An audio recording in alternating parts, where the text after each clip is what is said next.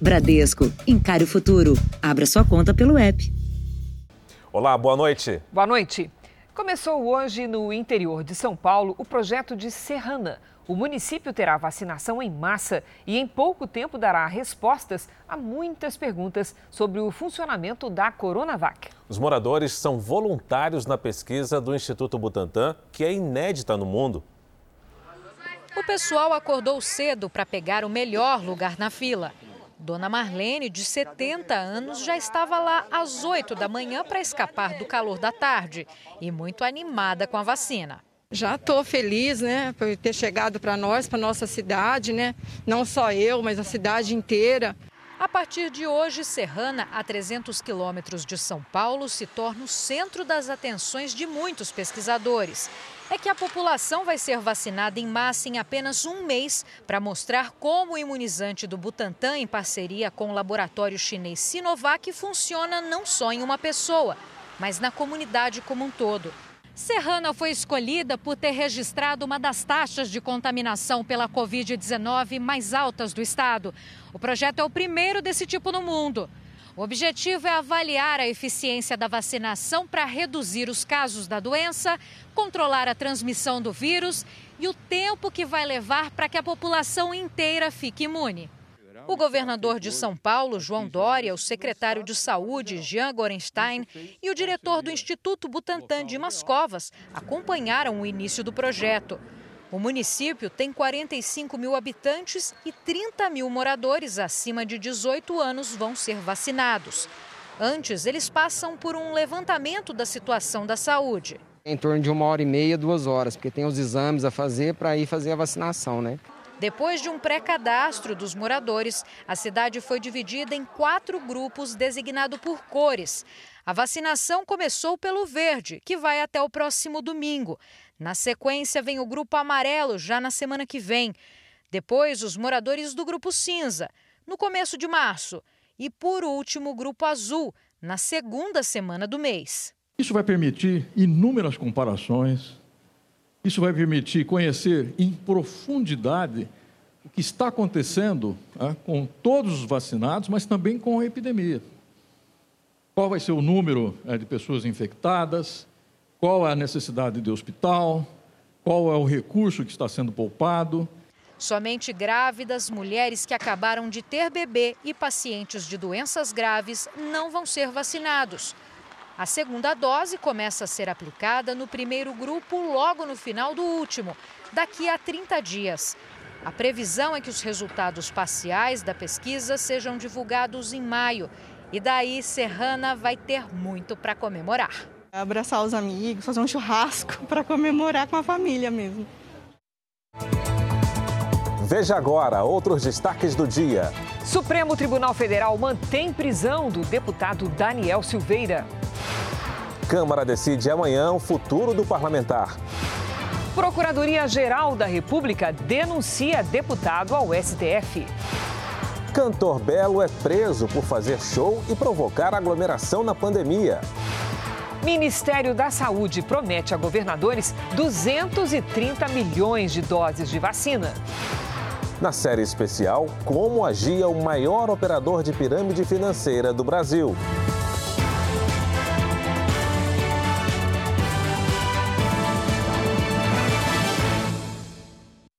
Oferecimento Bradesco. Encare o futuro. Abra sua conta pelo app.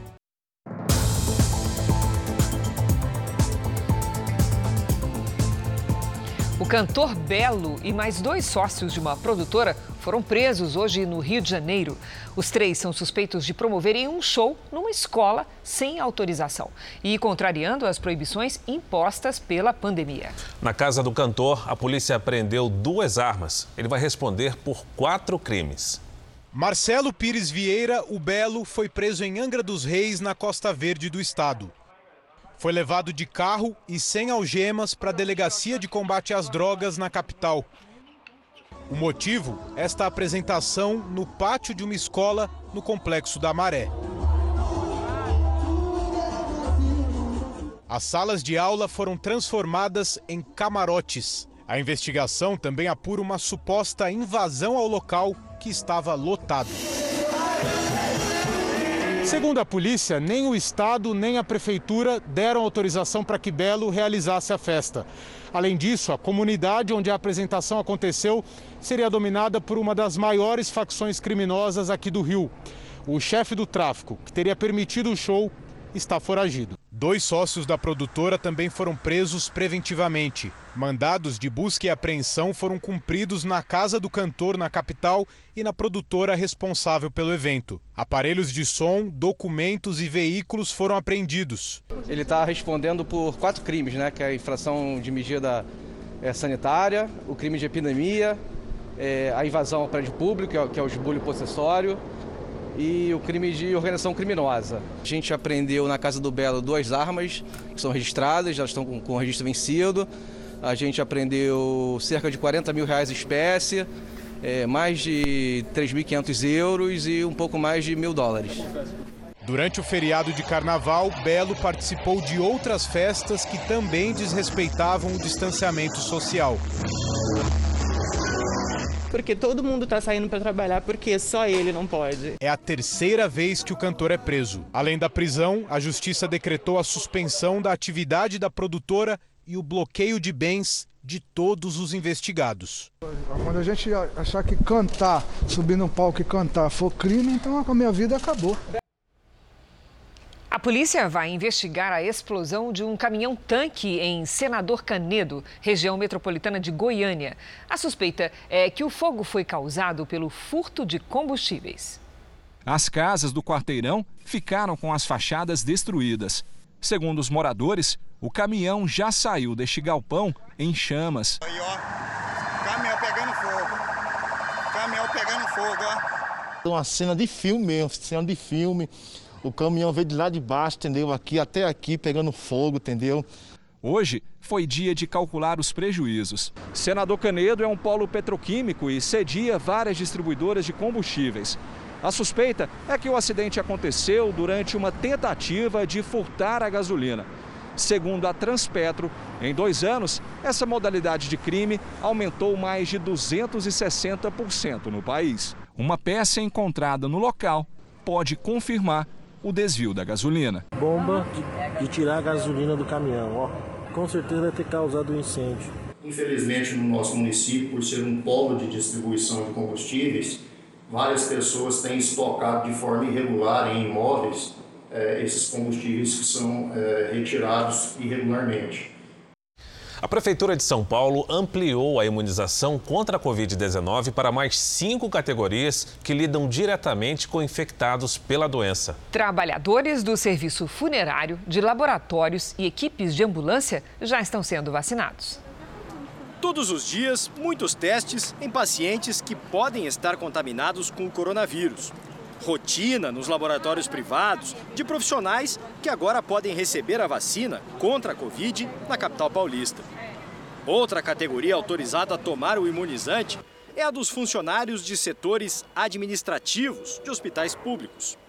Benefício também para as equipes de ambulâncias que transportam pacientes de Covid, para os funcionários de IMLs e necrotérios, para motoristas de carros funerários e funcionários de cemitérios que cuidam de velórios, sepultamentos e cremações.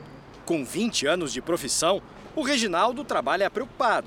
Tenho um pouco de receio perante a minha família, né? Como eu tenho mãe idosa, netos pequenos, a gente fica com medo de levar essa doença para casa. Agora, com a vacina, o alívio. Dormir mais tranquilo, porque você já ficava sempre preocupado, né? Todos os profissionais incluídos nessa nova etapa vão ter que comprovar o local de trabalho e a função que exercem. Para receber a primeira dose da vacina, deverão apresentar uma declaração do serviço público ou da empresa onde são contratados, além de um documento pessoal com o CPF. O secretário municipal de saúde diz que a inclusão destes profissionais na campanha não altera o cronograma de vacinação dos idosos. A aplicação para quem tem entre 80 e 85 anos continua marcada para começar no dia 1 de março. Para pessoas abaixo de 80, ainda não é possível definir uma data. Nós temos 1 milhão e 900 mil idosos na cidade. Nós seguramente vamos precisar ir até maio, junho para vacinar essa população. E só a partir daí né, na população com comorbidade. Para aí, nós entramos nas demais faixas etárias da população da cidade. O Instituto Butantan anunciou hoje a criação de uma força-tarefa para acelerar a distribuição das vacinas contra a Covid-19 para todo o país. Nós vamos falar ao vivo com o repórter Leandro Stoliar, que tem outras informações. Stoliar, boa noite. Oi, Fara, boa noite. Boa noite, Cris. Olha, o Instituto Butantan dobrou a quantidade de profissionais que trabalham na linha de produção da vacina contra a Covid-19.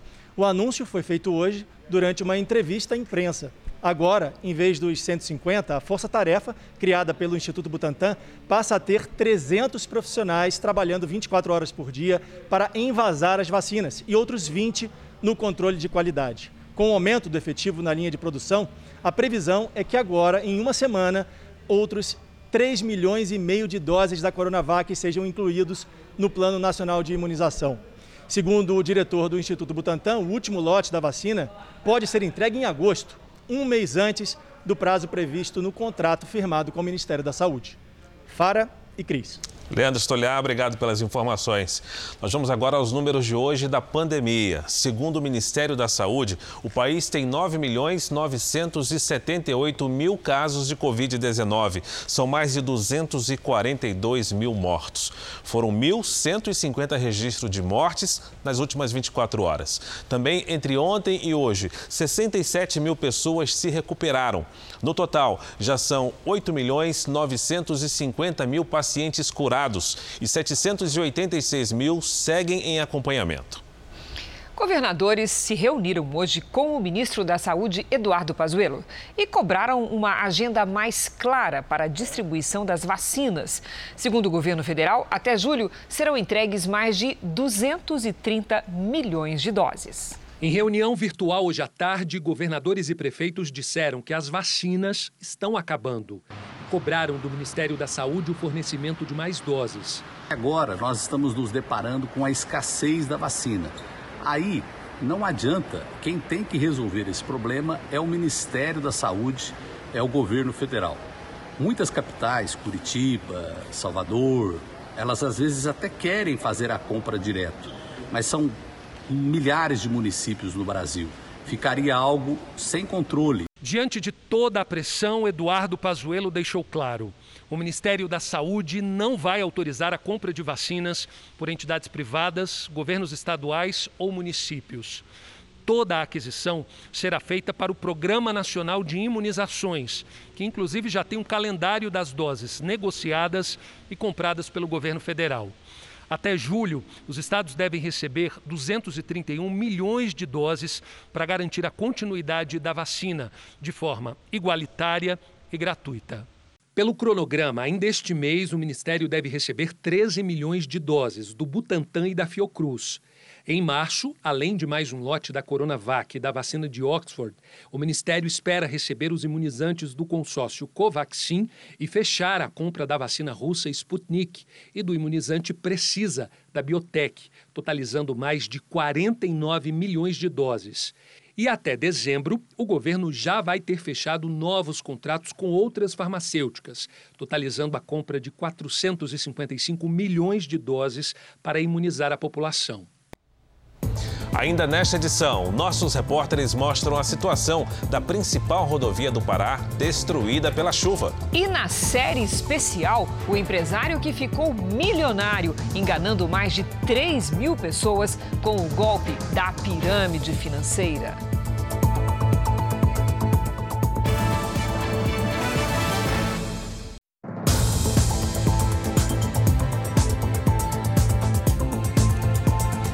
Cinco casos de mutação do coronavírus circulam pelo Rio de Janeiro. A confirmação foi dada hoje pelas secretarias de saúde do estado e do município. Dos cinco casos identificados, um é de uma paciente que veio do Reino Unido. Os outros quatro são da variante descoberta em Manaus, a chamada P1. Um dos infectados pela cepa brasileira morreu ontem na Baixada Fluminense. A vítima é um homem de 55 anos. A Secretaria de Saúde confirmou que 58 pacientes que vieram de Manaus e 5 de Rondônia estão sendo monitorados. Todos passaram por um processo de sequenciamento genético para verificar a presença de possíveis mutações.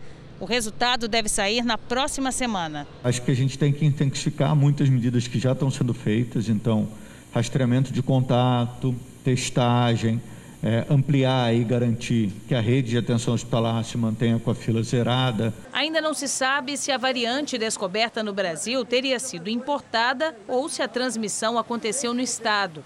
A Fundação Oswaldo Cruz analisa os novos casos. Essa variante, ela apresenta é, algumas mutações que é, já foram identificadas como sendo mutações importantes na, no aumento da transmissibilidade do vírus. O Ministério Público Federal cobrou explicações do Ministério da Saúde sobre indícios de falta de planejamento na transferência dos pacientes de Manaus. Nunca me furtei, não furtamos a ajuda humanitária, nunca.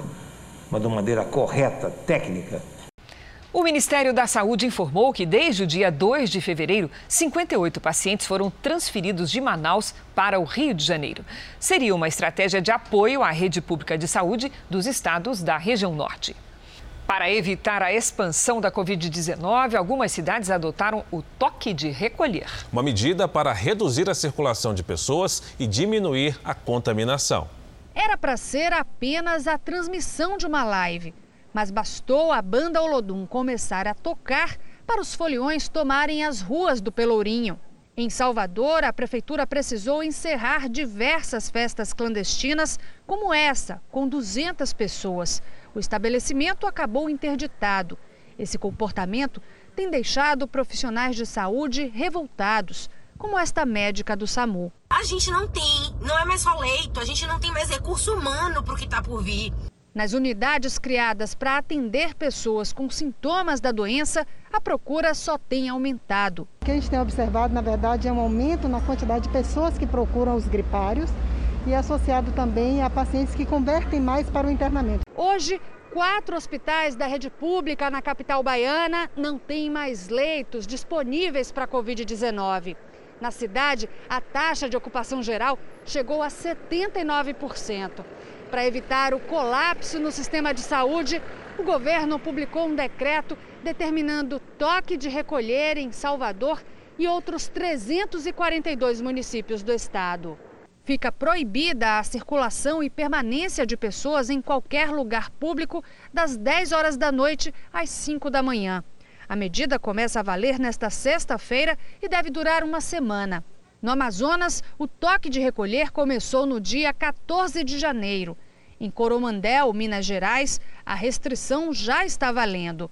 Em Patos de Minas, o toque de recolher entra em vigor às 10 da noite de hoje. Já no Paraná, a medida vale para todo o estado. Um remédio em fase de testes em Israel tem se mostrado eficaz para tratar pacientes com Covid-19 que se encontram em estado moderado ou grave. Nossa equipe de reportagem foi ao laboratório que produz o medicamento. Três semanas atrás, Orlit Semar, de 57 anos, estava internada com Covid-19 em estado grave. Hoje, ainda ligada ao oxigênio portátil, pela primeira vez ela teve força para cozinhar um momento de celebração da vida. Ainda internada, ela aceitou participar de um tratamento experimental oferecido pela equipe médica. Orly foi a 19ª paciente a receber o novo remédio Exo CD24. Foi administrado por inalação durante alguns minutos por cinco dias. Ela diz que depois de três doses já conseguiu levantar da cama e sair da UTI. Foi nesse laboratório que o medicamento foi desenvolvido. A equipe juntou dois tipos de terapias que já eram usadas no tratamento de câncer. O resultado está aqui, dentro deste frasco. Um remédio que pode ser a esperança para pacientes com coronavírus em estado grave. O time de pesquisadores do Hospital Ichilov está orgulhoso.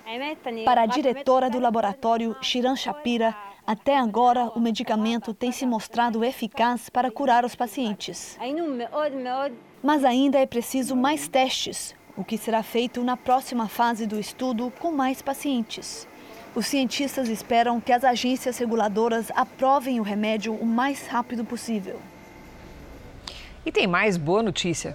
Por enquanto, ainda é um mistério que tem intrigado as autoridades de saúde da Índia e também os especialistas internacionais. É que o número de casos de Covid-19 no país vem caindo, isso mesmo, caindo drasticamente. Ninguém sabe explicar ao certo por quê.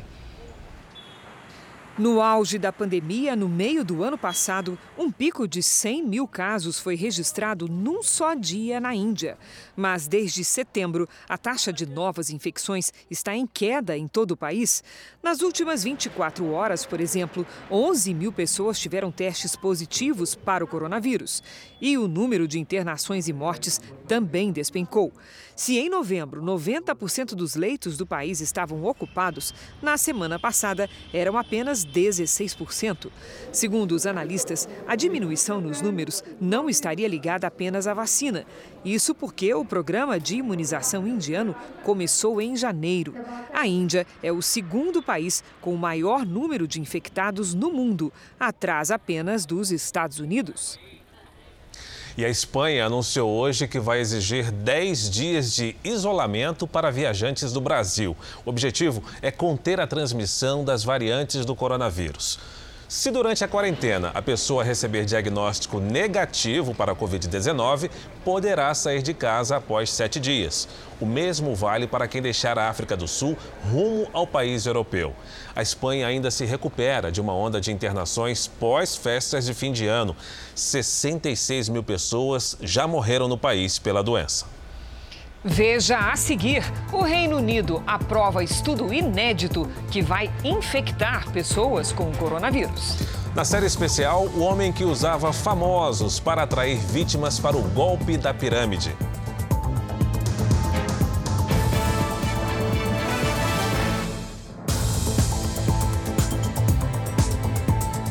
O deputado federal Daniel Silveira, do PSL, deve passar mais uma noite na carceragem da Polícia Federal no Rio de Janeiro. Ele foi preso após divulgar um vídeo com ataques a integrantes do Supremo e apologia ao ato institucional número 5, o AI-5. Apoiadores do deputado passaram a tarde em frente à sede da Polícia Federal. Um deles agrediu um homem que carregava uma placa com o nome da vereadora Marielle Franco. O deputado federal ficou conhecido por quebrar uma placa com o nome da parlamentar, assassinada em 2018. Mais cedo, Daniel Silveira, que passou a noite sozinho em uma sala, recebeu a visita do advogado. Os dois conversaram por duas horas.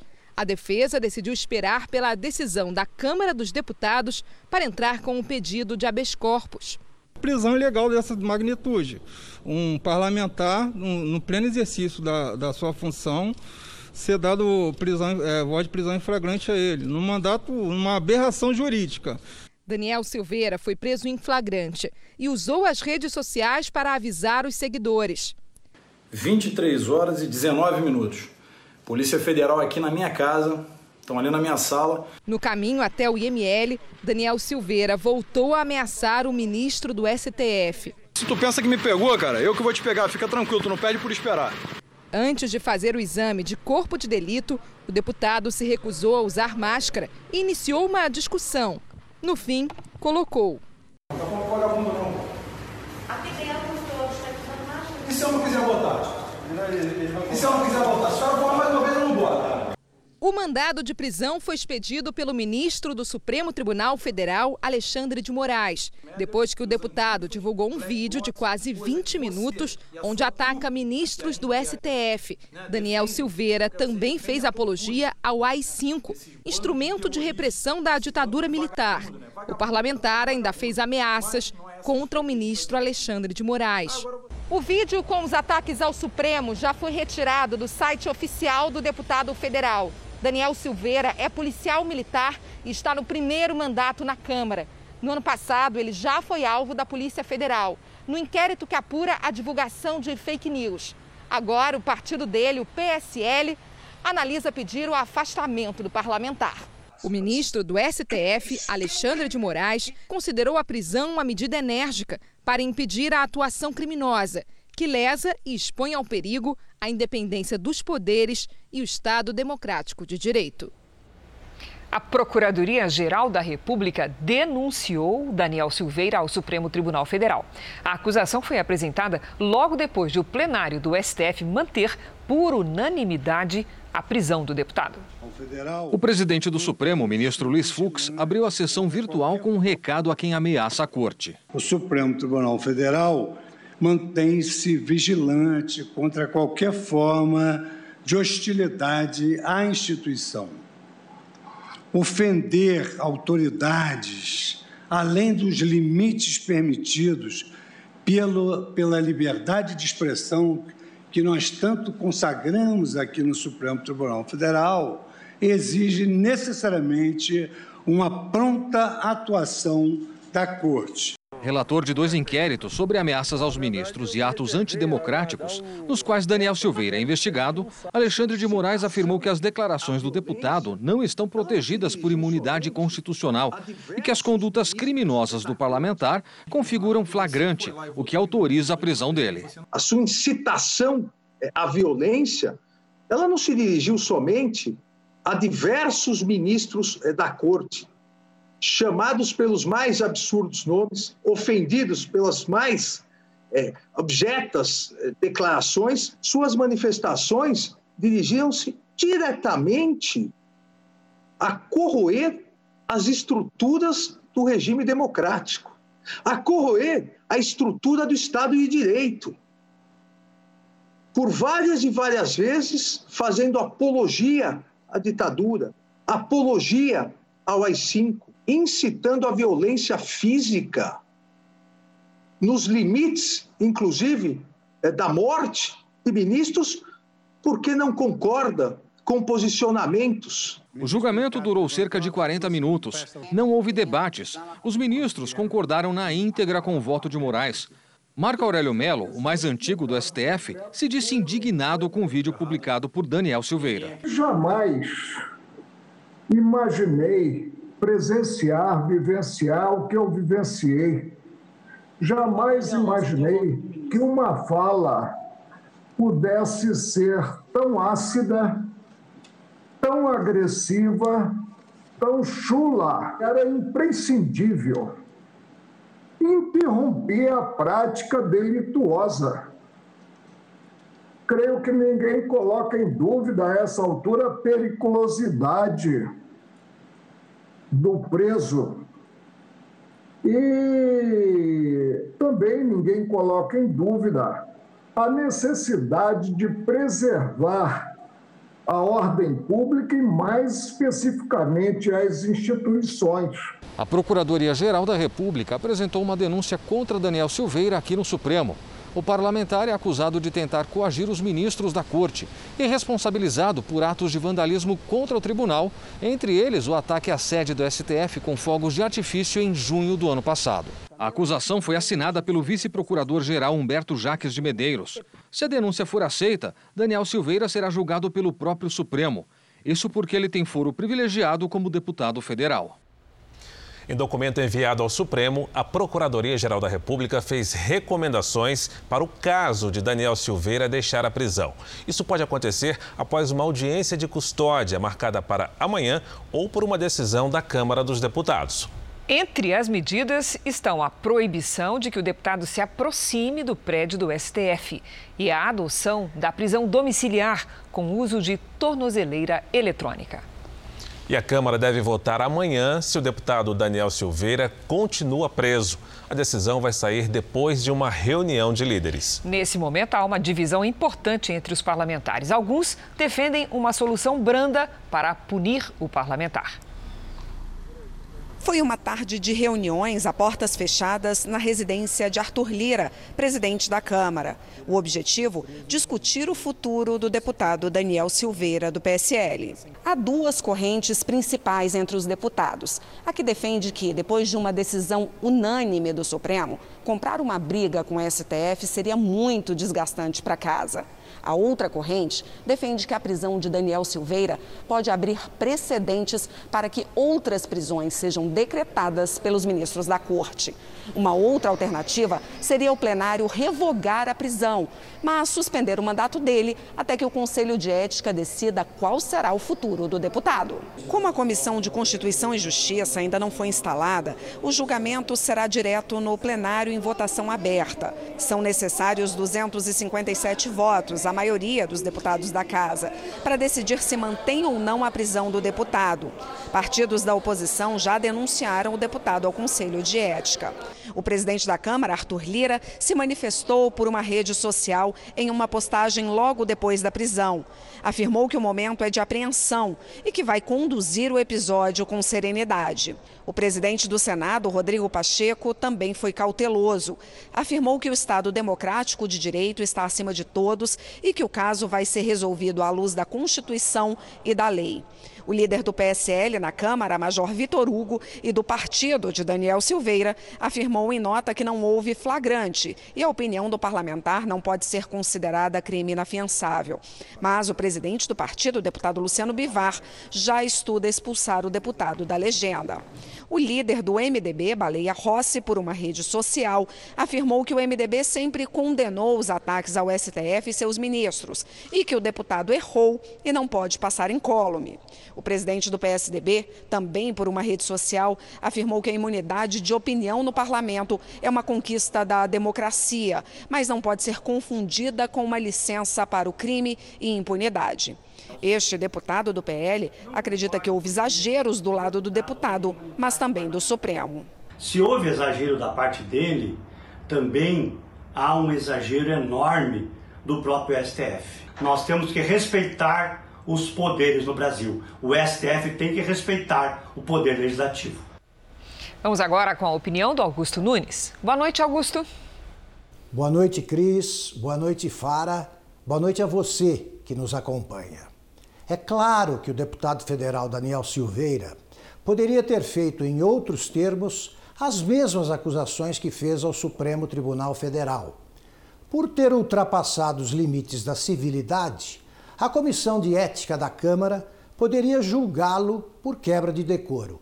Em vez de recorrer a esses caminhos, o ministro Alexandre de Moraes optou pela trilha à beira do penhasco amparado no inquérito ilegal, decretou a prisão em flagrante do parlamentar fluminense e, assim, precipitou uma crise institucional envolvendo o legislativo e o judiciário. Confusos e contraditórios, os trechos da Constituição que tratam da prisão de deputados e senadores permitem diferentes interpretações. Mas os brasileiros decentes costumam ver as coisas como as coisas são. Aos olhos da sensatez, é impossível compreender por que o Supremo age com tanta pressa e indignação quando se sente insultado, enquanto contempla com indulgência casos bem mais graves. Por exemplo, o da deputada acusada de mandar matar o marido, ou do deputado capturado com dinheiro na cueca ou os casos de tantos bandidos com imunidade parlamentar que o STF não julga ou por falta de tempo ou por excesso de provas.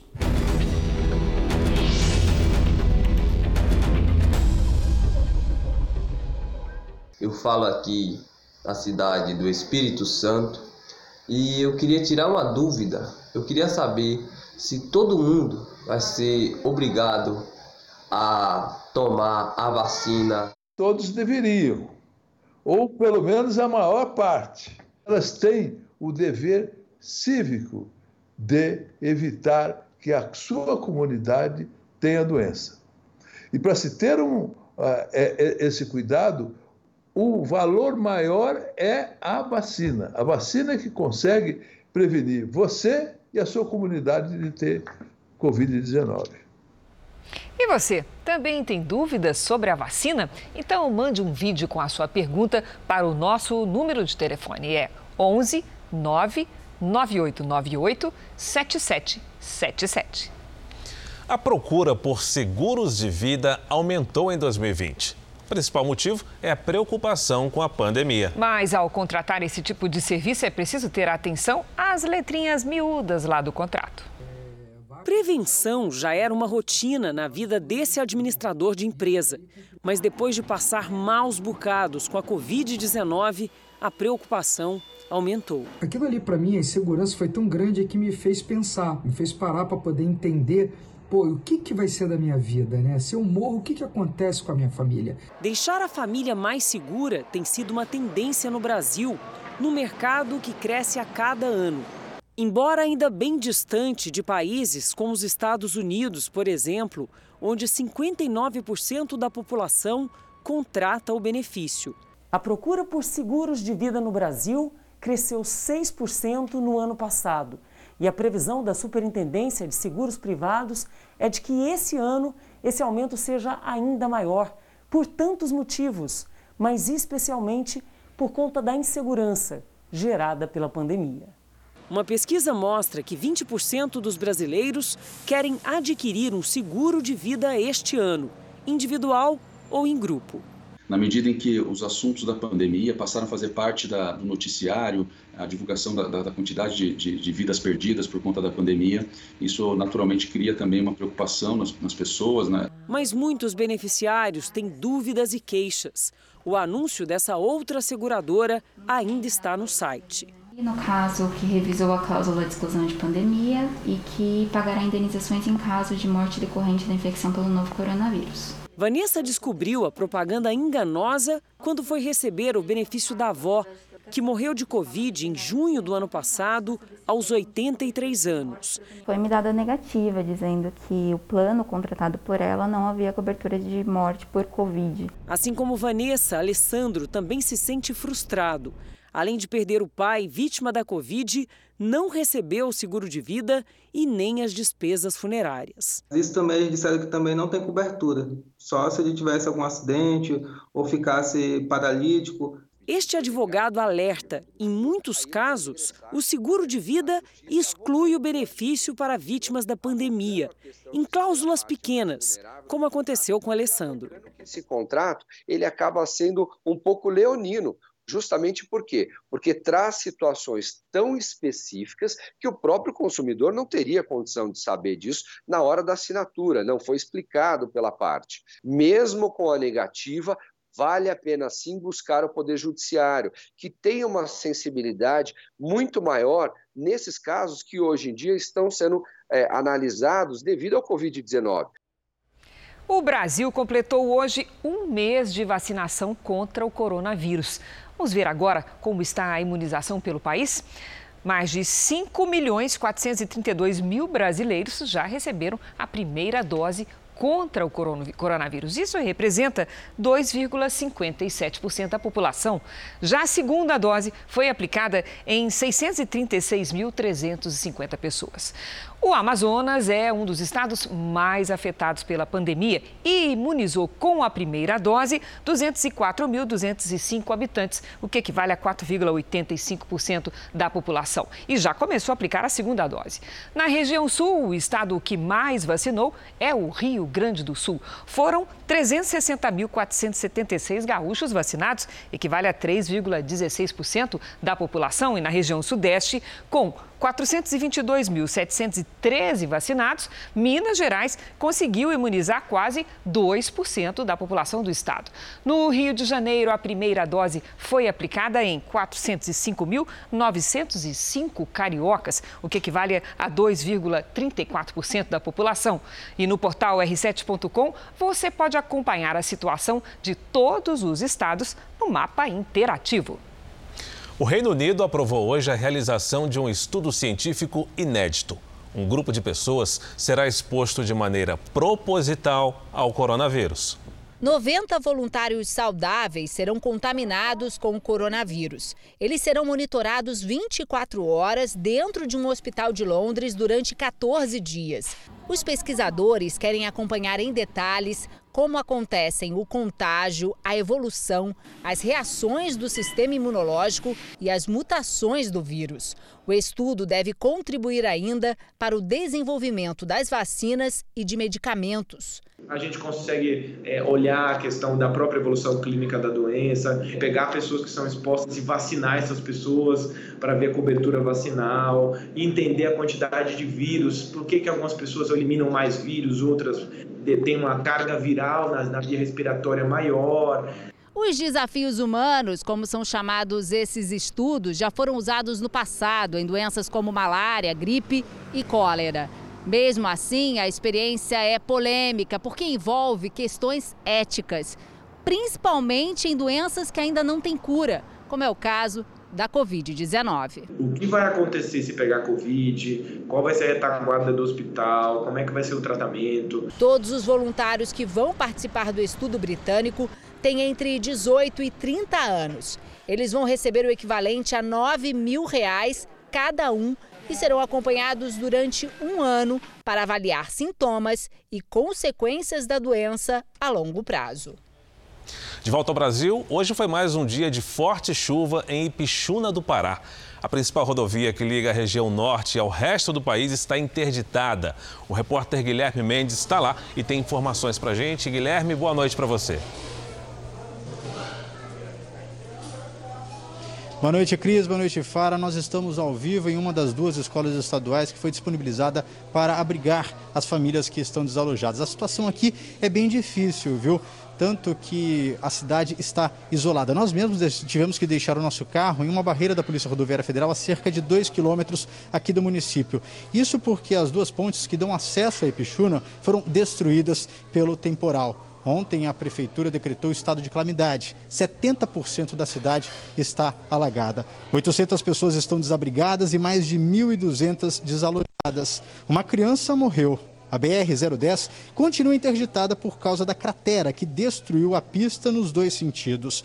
Na estrada circulam cerca de 5 mil carretas de todo o país. Sem acesso, muitas cidades podem ter desabastecimentos de produtos essenciais. Operários do Departamento Nacional de Infraestruturas e Transportes chegaram hoje, mas não conseguiram começar as obras porque o nível do rio ainda está muito alto. Fara, Cris. Obrigada, Guilherme.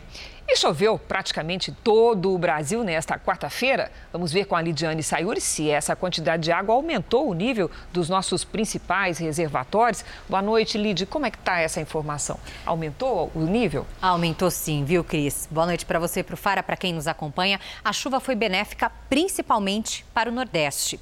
Em relação ao mesmo período do ano passado, o descoberto no Centro-Oeste manteve a sua capacidade total. No Nordeste, o maior reservatório cearense, o Castanhão, teve um aumento significativo. Já no Sudeste, o Cantareira diminuiu em relação a 2020, segue em atenção, abaixo dos 60%, mas há 71 dias ele não registra queda. Mais cedo, toda a cidade de São Paulo entrou em estado de atenção para alagamentos. E nesta quinta-feira, a faixa de umidade segue fortalecida, do norte até o sudeste. E o encontro de ventos dos dois hemisférios forma muitas nuvens carregadas entre o Maranhão e o Amapá. Ou seja, mais um dia de temporais, com alto risco de deslizamentos na zona da Mata Mineira e alagamentos em Belo Horizonte, Vitória e também no Distrito Federal. Sol apenas nas áreas mais claras do mapa. No sul, um ciclone no oceano provoca chuva nos litorais gaúcho e catarinense. Em Curitiba, Porto Velho e Belém, máxima de 29 graus. Em Brasília, faz 25. Em Salvador, máxima de 28, com risco de deslizamentos e alagamentos. No Rio de Janeiro e em São Paulo, aquelas famosas pancadas de verão, com máximas de 34 e de 31 graus. Todo mundo avisado. Certamente. Obrigada, Lídia. Até amanhã. A tempestade de inverno que atinge boa parte dos Estados Unidos matou pelo menos 30 pessoas. No Texas, o sistema de energia entrou em colapso. 3 milhões de moradores seguem sem eletricidade. A piscina virou um bloco de gelo. E dentro de casa, até o ventilador congelou. Este é o brasileiro Vinícius mostrando que uma panela cheia de água quente vira gelo num instante. O goiano mora há 21 anos no Texas e diz que nunca passou por nada parecido. O frio intenso derrubou a rede de energia e interrompeu o fornecimento de luz, o aquecimento da casa e a água por dois dias. você tenta uh, deitar na cama e tudo está congelado, assim, fica até meio duro o colchão, a coxa. É uma sensação horrível. O fogão, tudo aqui é movido a energia. Então não tem como a gente cozinhar, não tem como a gente fazer quase nada.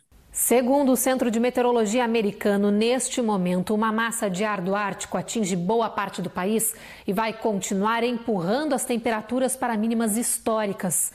Dallas, no Texas, por exemplo, chegou a registrar 27 graus negativos. Por causa desse frio tão intenso, quase 3 milhões de texanos continuam sem energia elétrica e aquecimento. Até tartarugas precisaram ser resgatadas do mar porque não conseguiam mais nadar. No Missouri, o rio congelou. Por causa da tempestade, pelo menos 22 estados pararam, atrasaram ou cancelaram as vacinações contra a Covid-19. O Facebook anunciou restrições na Austrália para o compartilhamento e visualização de notícias na plataforma, atingindo inclusive perfis de serviços de emergência e departamentos de saúde do governo. A medida foi tomada depois que uma lei no país passou a obrigar os gigantes da tecnologia a pagarem aos veículos de comunicação pelo uso de notícias. Na Itália, uma multa equivalente a mais de 45 milhões de reais foi aplicada à empresa por não informar aos usuários de forma adequada sobre a coleta de dados. O Facebook disse que deve recorrer da decisão. Rendimentos inacreditáveis, muito acima do mercado era o que prometia um golpista que ficou milionário patrocinando times de futebol e festas de carnaval. Você vai saber agora como agia o maior operador de pirâmide financeira do Brasil. Ele fez mais de 3 mil vítimas antes de ser preso.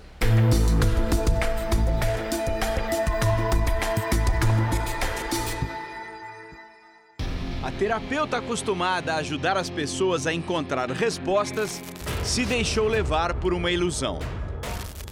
Ele dizia no início, sempre ia em torno de 18%, 20%, porque a gente se surpreendeu, mas a gente falou, ué, a gente não entende nada do mundo dos negócios, vai que realmente é isso que acontece, né? O homem que desejava montar o próprio negócio também acreditou na fantasia. Vimos os operadores que faziam os investimentos né, na, na tela lá da bolsa, aquilo passou muita credibilidade. No caminho dos dois, Jonas Jaimovic, o empresário que se apresentava como investidor da bolsa de valores capaz de multiplicar dinheiro. Mas para a polícia, ele não passava de um golpista. Ele não podia operar na bolsa, ele não tinha autorização para que, que fizesse essa, essa operação. Jonas começou a vender o sonho do dinheiro fácil entre os vizinhos, nesse prédio em Copacabana. O pai de Monique foi um dos primeiros a acreditar nele. Uma pessoa que, que mora ali, que tem família, né, que tem ali, ele achou que pudesse, isso poderia ser uma segurança. Monique e o marido começaram com pequenos aportes, até chegar a 30 mil reais. E a base de clientes ia crescendo no boca a boca. Eu indiquei em torno de mais cinco, seis pessoas, umas quatro pessoas fizeram. E essas quatro pessoas indicaram outras pessoas. A corrente se fortaleceu e Jonas ficou milionário, mas ele queria reconhecimento. O futebol foi uma estratégia usada por Jonas Jaimovic para ganhar visibilidade. Uma jogada certeira, explorar a paixão do brasileiro, estampar a marca nas camisas de time de futebol, pelo menos 20 clubes, foi a melhor maneira ou a melhor propaganda de mostrar que ele era um homem poderoso no mercado financeiro. A essa altura, a ambição de Jonas não tinha mais limites. E ele precisava de mais. A expansão dos negócios chegou a uma outra paixão, o carnaval. O patrocínio de camarotes aqui na Sapucaí fazia parte de um plano para dar credibilidade ao golpe. Desfilando ao lado de famosos, o empresário acreditava que iria atrair clientes endinheirados, dispostos a investir fortunas num negócio de altíssimo risco. Nas redes sociais, Jonas sorria e posava ao lado de personalidades conquistadas com a fama.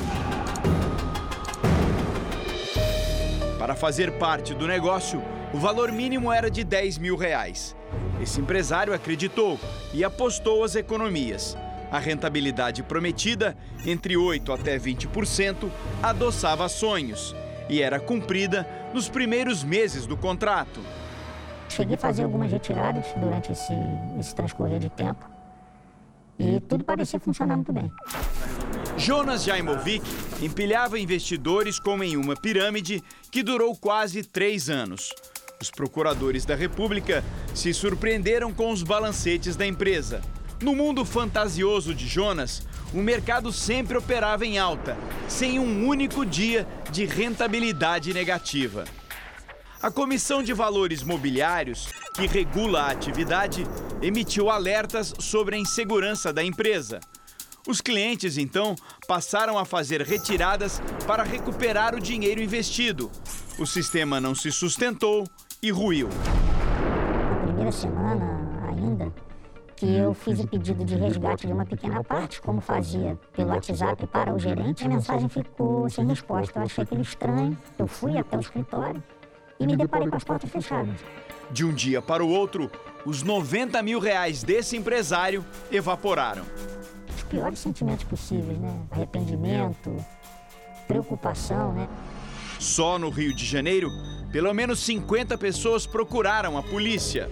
A gente acredita que pelo menos de uns 28 a 30 milhões é, foi o valor do prejuízo de todas as vítimas. Jonas envolveu a própria família no esquema. Segundo o Ministério Público Federal, em fevereiro de 2019, a mulher do empresário denunciou o marido. Ela afirmou que Jonas teria falsificado a assinatura dela para colocá-la como sócia da empresa de investimentos. Na mira da polícia, Jonas desapareceu a mulher tentou sair do país. Essa atitude levantou suspeitas das autoridades. Mãe e filho foram retirados do avião que os levaria para o exterior. Malas, celular e computador foram apreendidos. Jonas foi preso depois de ficar um ano e meio foragido. Estima-se que o golpe dele chegou a 170 milhões de reais. Este advogado está à frente de uma ação coletiva todos os clientes são que mais me perguntam: onde está esse dinheiro, doutor? Como é que a gente vai recuperar esse dinheiro? Porque a gente precisa, de fato, é, investigar mais a fundo para saber onde está esse dinheiro. Dirigindo pelas ruas do Rio, o homem que queria ser empresário tenta o recomeço como motorista de aplicativo. Se você parar para pensar muito lá na frente, você surta, você enlouquece. Você vai indo dia a dia buscando uma forma de seguir a vida. A terapeuta demorou quase um ano para se livrar da dívida mas não superou a mágoa. Me senti traída. Se eu podia ter agido diferente, né? A gente acaba se sentindo bem triste e decepcionada. Jonas deu o golpe em 3.453 pessoas. Nas contas dele, a justiça não encontrou nenhum real. A defesa de Jonas Jaimovic informou que analisa as acusações e que o cliente está à disposição da Justiça para esclarecer o caso.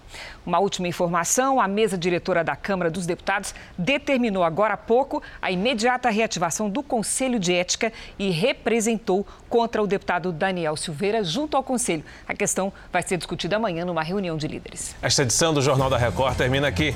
Você fica agora com as novelas Gênesis e Topíssima. E logo após tem A Noite é Nossa. O cantor Eduardo Costa é um dos convidados do apresentador Geraldo Luiz. Ótima noite para você e até amanhã. Até.